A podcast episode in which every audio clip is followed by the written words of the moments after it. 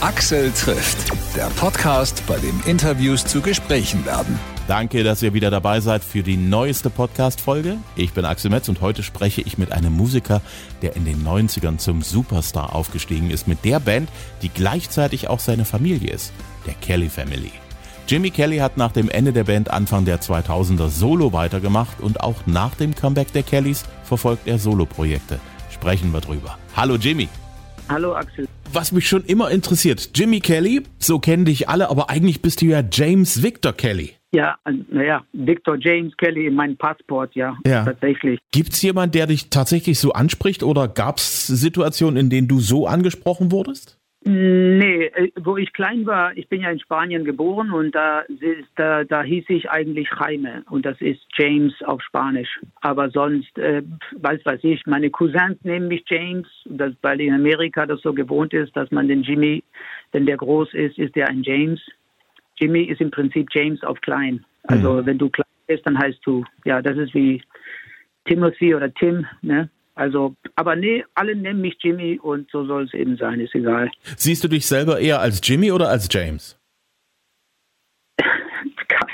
ich habe keine Ahnung, ich denke nicht drüber nach. Ich habe keine Ahnung, ich reagiere auf, auf Jimmy. Also wenn einer mich darauf anspricht, James, dann gucke ich so, hä? Ah, okay. Alles also, klar. Ja. Ja, das ist so, wenn man so einen Namen hat, auch als Mensch im mittleren Alter ist man dann halt der Jimmy oder eben der Timmy oder äh, ist mir klar. Und du gehst endlich auf Tour, du hast es mehrfach verschieben müssen, diese Back on the Street Tour, ne? Jetzt kommst ja, du endlich dazu, das endlich mal alles nachholen zu können.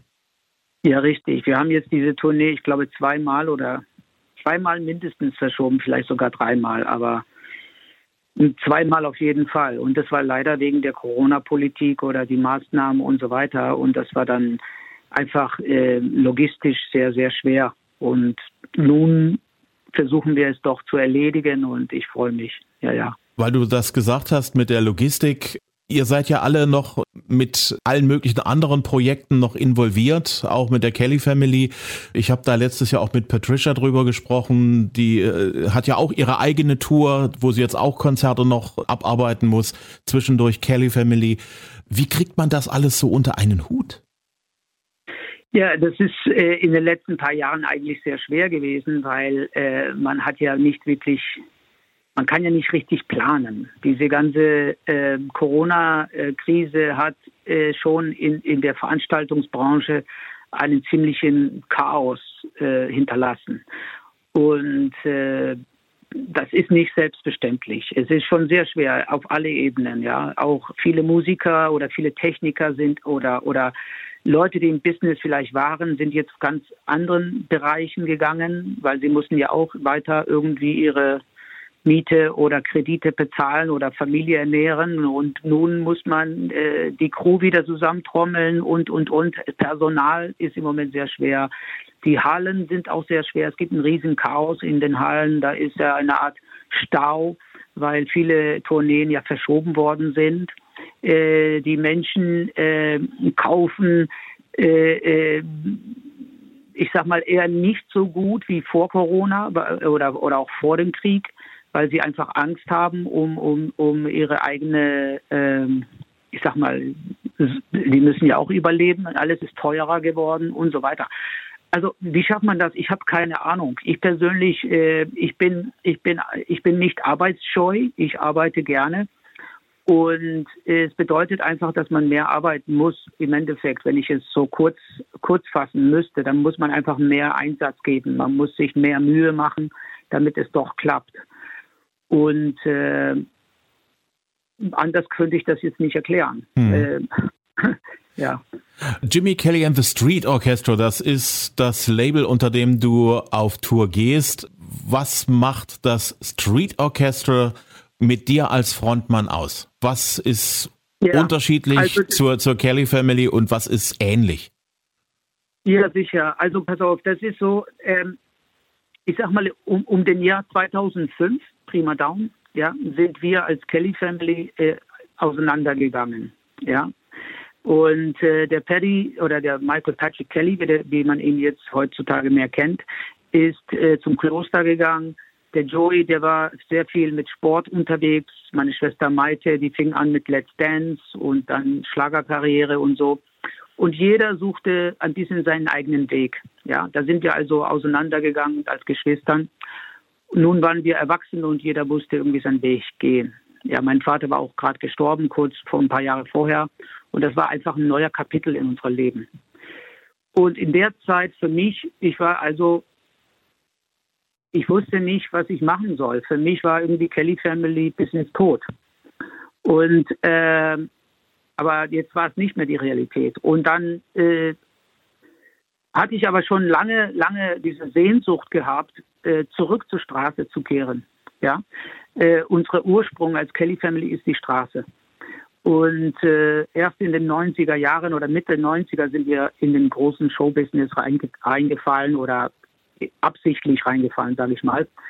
Und das haben wir auch gerne gehabt. Aber, aber trotzdem, unsere eigentliche Identität ist eher, unsere eigentliche Bühne ist die Straße. Und äh, für mich war das so, okay, dann gehe ich eben zurück zu den Wurzeln, äh, weil das hatte für mich einfach Sinn gemacht. Und ich musste mich selbst auch ein bisschen finden. Ja, der Perry meinte, er, er findet sich vielleicht am besten im Kloster, Joey vielleicht im Nordpol äh, Maite äh, ein bisschen molliger findet sich am besten, indem sie die Welt zeigt, wie man tanzt. Äh, alles gut, alles wunderbar, aber für mich war das irgendwie die Straße. Die Straße war für mich so der größte Challenge, den ich finden konnte. Und das habe ich dann äh, auch äh, acht Jahre lang gemacht, bis der Comeback der Kelly Family. Ich bin durch alle Fußgängerzonen in Deutschland im Sommer durchgetingelt mit meiner Gitarre und Mundharmonika, habe so meine Familie ernährt äh, und im Winter habe ich dann Kleinkunsttheatern gespielt und zwar mit äh, Straßenmusikern, die ich unterwegs kennengelernt habe. Und am Anfang waren es vielleicht nur zwei oder drei.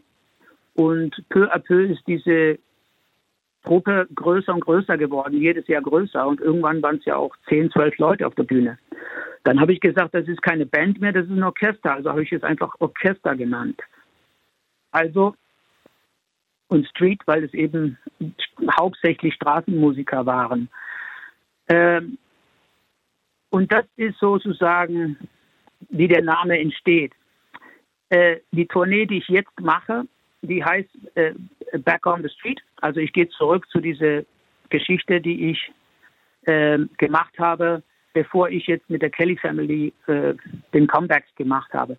Also seit sechs Jahren sind wir als Street Orchester oder Straßenmusiker nicht mehr unterwegs gewesen, weil ich mit meinen Geschwistern sehr viel unterwegs gewesen bin. Und äh, jetzt kehre ich einfach nochmal zurück zu diese, ich sag mal, die, meine eigentliche Identität. Ich hm. bin ich bin ein handgemachter Musiker, ich bin nicht wirklich Schlager, ich bin auch nicht wirklich Rock.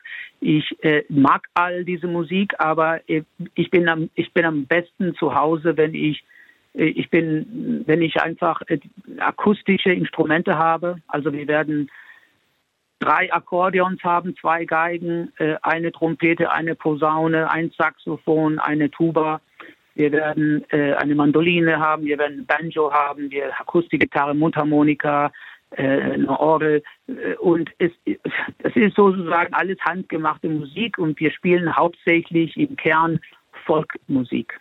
Und zwar Folkmusik, womit ich aufgewachsen bin. Ich bin ja in Spanien geboren, ich bin äh, in, in ganz Europa unterwegs gewesen und habe dann diese Folkmusik von jedes Land mitgekriegt und, ähm, und das alles habe ich im Programm, weil es eben meine eigentliche, wie soll ich sagen, äh, vielleicht erste Musik gewesen ist und das ist meine, wo mein Herz wirklich ist. Hm. Äh, bei der handgemachten Musik. Jetzt, wo die ganze Konzertbranche ja in sehr ungewissen Gewässern unterwegs ist, keiner so richtig weiß, wie es ja nun in einem Jahr oder in zwei Jahren aussehen wird, das ist etwas, worauf du dich immer verlassen kannst. Du kannst immer noch äh, dir die Mundharmonika schnappen, du kannst dir die Gitarre schnappen und kannst dich in eine Fußgängerzone stellen und wirst über die Runden kommen, egal was passiert. Und das ist eigentlich ja. auch ein, ein, ein, sehr gutes Gefühl, das man hat, oder? Das ist, das ist Freiheit. Ich bin, ich bin, das nimmt viel Angst weg. Das ist, das schafft äh, Ruhe. Ich kann besser schlafen, weil ich weiß, im Falle der Fälle kann ich das machen. Und ich äh, habe, ich bin, solange ich gesund bin, natürlich. Ich, ich bin da, äh, ja, da bin ich, da habe ich ein Riesenglück, dass ich weiß, das geht. Hm. Ich bin selbstständig. Ich habe insofern, äh, ich, ich arbeite ja gerne mit meinen Geschwistern oder mit großen, wie soll ich sagen, Veranstaltern. In den letzten sieben Jahren haben wir mit großen Partnern gearbeitet als Kelly Family. Mache ich gerne. Aber äh, ich bin, ich bin, ich bin auch äh, äh, viel freier und und so, weil ich eben das weiß, dass ich tatsächlich mit der Gitarre ähm, ja auch über die Runden kommen kann. Das hm. ist Freiheit. Das macht ja. es, glaube ich, auch irgendwo leichter, zu bestimmten Projekten Ja zu sagen, weil du weißt, ich muss das nicht machen. Ich kann es, wenn ich möchte und wenn das Projekt so wird, dass ich damit gut leben kann. Richtig, richtig, genau richtig. Das ist so. Das ja. stimmt. Ähm, ja. Als du aufgewachsen bist, du hast gerade eben erzählt, die Folkmusik aus den einzelnen Ländern, also das, was die Menschen in Spanien auf der Straße gesungen haben, in anderen Ländern in Europa auf den Straßen gesungen haben, das war so deine erste musikalische Quelle. Irgendwann kommt dann auch Pop- und Rockmusik mit dazu. Als du äh, aufgewachsen bist, gab es da äh, Bands oder äh, Musiker, zu denen du aufgeschaut hast, wo du gesagt hast, das ist was, da ist noch ein bisschen mehr als das, was ich bisher an, an Musik kennengelernt habe. Wir durften ja als Kinder, also bis ich, ich sag mal, bis ich 17 oder so war, habe ich eigentlich kein, wir durften keine Rockmusik hören, auch kein Pop. Wir hatten kein, wir durften kein Mainstream-Radio hören oder auch nicht Rockmusik. Äh, wir haben uns tatsächlich mit der mit, mit Folkmusik oder Evergreens beschäftigt die vielleicht jedes Land zu bieten hatte. Und diese Künstler, die dann äh, eher in, in, in diesem Bereich waren, das haben wir sehr viel gehört. Ich bin, unsere erste Musik war spanische äh, Volksmusik, Zigeunermusik, wie soll ich sagen, urige Musik, ja, äh, baskische Re Rebellionsmusik. Äh, und dann natürlich französische Chansons. Später auf der Reise hat man jedes Land ein bisschen mehr kennengelernt. Keltische Musik, irische Musik, äh, amerikanische, aber handgemachte amerikanische Musik. Gospel durften wir hören, aber nicht unbedingt äh, Rock. Die Rockgeschichte, die kam später, wo, wie gesagt, wo ich entweder 17 oder, oder 16 war, da hatten wir per Zufall äh, äh einen, einen Künstler namens Bruce Springsteen getroffen, der, wo wir auf der Straße am Singen waren in Paris äh, vor dem Notre Dame. Wir sangen da und der kam auf uns zu und fragte uns, woher wir kommen und äh, weil der würde gerne uns auch mal irgendwie ein ganzes Konzert sehen, aber wir waren der Straßenmusiker und ja, und diese Begegnung die hat uns sehr stark irgendwie einen Eindruck gegeben. Wir wussten von ihm aber nicht sehr viel. Aber tatsächlich hat er uns gesagt, wenn ihr mal nach Amerika kommt, dann, dann ruft mich bitte an, hier ist meine Nummer. Und wenn ihr mal in New York auf der Straße spielen solltet, und das hatten wir auch gemacht in der Zeit, weil wir sagten, ja, wir spielen ja auch in Amerika auf der Straße. Ach, wenn ihr da seid, bitte schreibt mich oder ruft mich an und so. Und wir riefen ihn ja nicht zurück, weil wir waren ja auch nie nach, nach Amerika zurückgegangen, sondern wir waren in Deutschland. Aber irgendwann kam er hier und er spielte ja in, im Fußballstadion in Frankfurt. Und dann haben wir ihm angerufen und er sagte, Mensch, wo seid ihr denn geblieben? Das freut mich ja sehr, dass ihr anruft. Kommt, besuch mich mal, ich würde euch gerne kennenlernen. So, wir haben ihn dann nochmal backstage und dann sagt er, spielt mir noch ein paar Songs. Dann haben wir ihm ein paar, wie soll ich sagen, Evergreens gespielt. Amazing Grace oder eben ein spanisches oder irisches Volklied. Und das fand er ganz toll. Ich, wir wussten, das ist ein Riesenstar, weil das war ein Fußballstadion da, ne? Und ja. so. Dieses Konzert hat natürlich ein, wir haben dann den Konzert gesehen und es hat uns natürlich umgehauen. Und gerade mich als junger Mann, 17 Jahre alt, Rock'n'Roll, das war für mich plötzlich so wie, äh, keine Ahnung. Also ich nutze jetzt mal eine ganz vielleicht nicht so schöne Sprache, aber das erste Mal Sex, ja. das ist irgendwie so einfach nur wow. weißt du so, was geht hier ab? Ne? Also Rock'n'Roll, Liberation, auf einmal äh, Befreiung oder ich weiß nicht. einfach nur crazy. Ja. Und das hat natürlich einen riesen Einfluss auf uns gehabt. Und ab, ab dann durften wir irgendwie komischerweise, meinte mein Vater, der Typ ist in Ordnung. Es ist zwar Rockmusik und so, aber es ist doch nicht Satans Musik. und äh, irgendwie durften wir Springsteen hören und wir haben also unglaublich viel gehört. Ja. Und, und das hat unser Leben sehr viel beeinflusst. In den 90er Jahren wurden wir dann auch äh, rockiger äh, und so und poppiger natürlich. Und äh, irgendwann hat mein Vater, ich sag mal, die Schraube ein bisschen lockerer gemacht, was, was Musik betrifft, hat er uns erlaubt, doch mehr, äh, ich sag mal, in den 90er Jahren hat er mehr erlaubt, äh, ähm, Rock oder Punk oder ähnliches zu hören. Mhm. Warum, warum auch immer, ich weiß es auch nicht warum, aber auf jeden Fall, okay, das war eine kurze Frage und lange, lange Antwort. Entschuldigung. Alles gut. Ich höre dir gerne zu. Du bist am 20. April in Leipzig im Haus Auensee. Wenn du die Augen schließt und an Leipzig denkst, was hast du da vor Augen? Für mich, äh, wie gesagt, ich bin ja nach dem Jahr 2005, ich bin zurück zur Straße gegangen und zwar alleine ohne meine Geschwistern. Und auch in diesen Fußgängerzonen, wo ich mal mit meinen Geschwistern als Kind war. Und äh, in Leipzig, da hatten wir nach der Wende ja auf der Fußgängerzone gespielt, vor der Nikolaikirche oder am Löwenbrunnen oder an der Peterstraße. Und das waren sehr große Emotionen nach der Wende. Ich bin dann auch selber nach 2005 fast jedes Jahr, gute acht Jahre lang, äh, einmal im Frühling und einmal im Herbst, also beim Herbstmarkt oder beim äh, Pfingstfest, äh, wo die ganze Gothics rumlaufen, bin ich dann ähm, ja entweder am Löwenbrunnen oder am Petersplatz gewesen oder Petersstraße gewesen und habe da zwei, drei Tage, also ich habe acht Jahre lang da auf der Fußgängerzone mindestens insgesamt, sage ich mal, sieben Tage im Jahr von morgens bis abends gespielt. Hm. Leipzig ist für mich äh, auch, also jetzt, das hört sich jetzt schleimig an, alle Künstler meinen sowas, aber ich meine es im Ernst, äh, äh, ein Stück Heimat. Das ist, äh, ich bin auf den Fußgängerzonen zu Hause. Ich bin, ich habe kein richtiges Zuhause. Ich äh, bin zwar, habe einen irischen Passport, ich habe einen amerikanischen Passport, ich bin aber in Spanien geboren und ich bin nie lange genug in einem Land gewesen, wo ich sagen kann, ich bin aus diesem Land. Wir sagen zwar, wir sind aus Irland, aber ich bin auch nur sechs Jahre lang in Irland gewesen.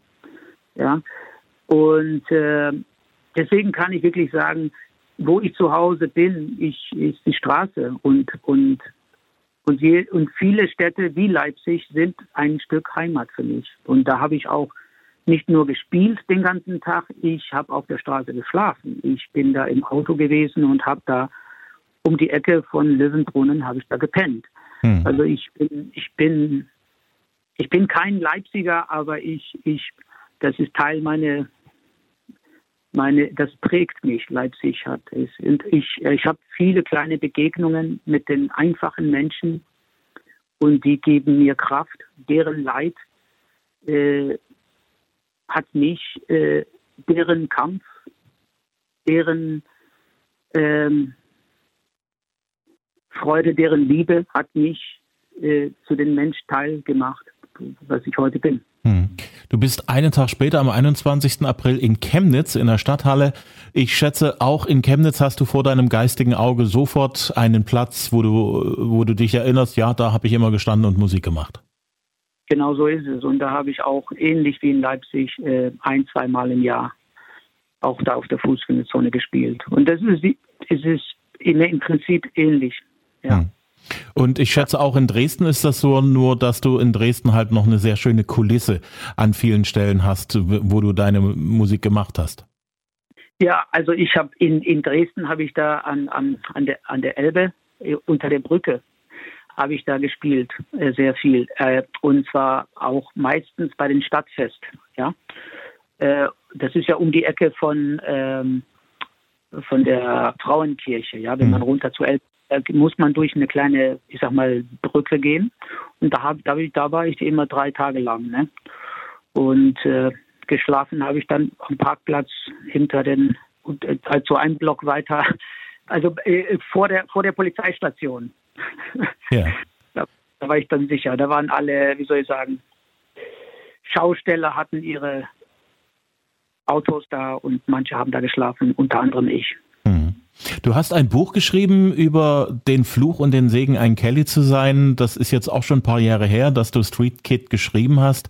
Würdest du das Buch heute nochmal so schreiben, wie du es geschrieben hast?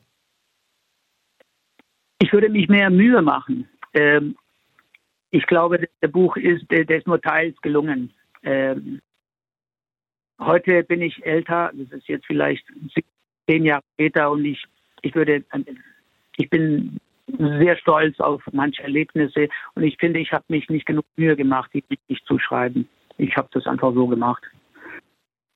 Aber ich, ich der, der, Message im Kern ist der gleiche. Hm. Also, ja. Vielleicht lohnt sich ja mal noch ein oder zwei Kapitel dazu zu schreiben und das Buch nochmal neu ja. rauszubringen. Ja, bestimmt, aber ich bin, ich bin, ich habe so viele andere Projekte im Moment, das ist, ich komme nicht dazu, ja. ja. ja. Ich bedanke mich sehr für die Zeit, die du dir genommen hast. Und ja, vielleicht klappt es ja, dass wir uns im April nochmal treffen und dann bringe ich ein Mikrofon mit, wenn es passt. Und dann unterhalten wir uns noch ein bisschen länger. Okay, du bist äh, liebend gern eingeladen und ich danke vom Herzen, dass du äh, diese Zeit nimmst, diese Arbeit machst und du hilfst mir dabei, äh, äh dass wir nochmal ein paar Leute in der Bude kriegen in diese Zeiten und ich danke dir herzlich.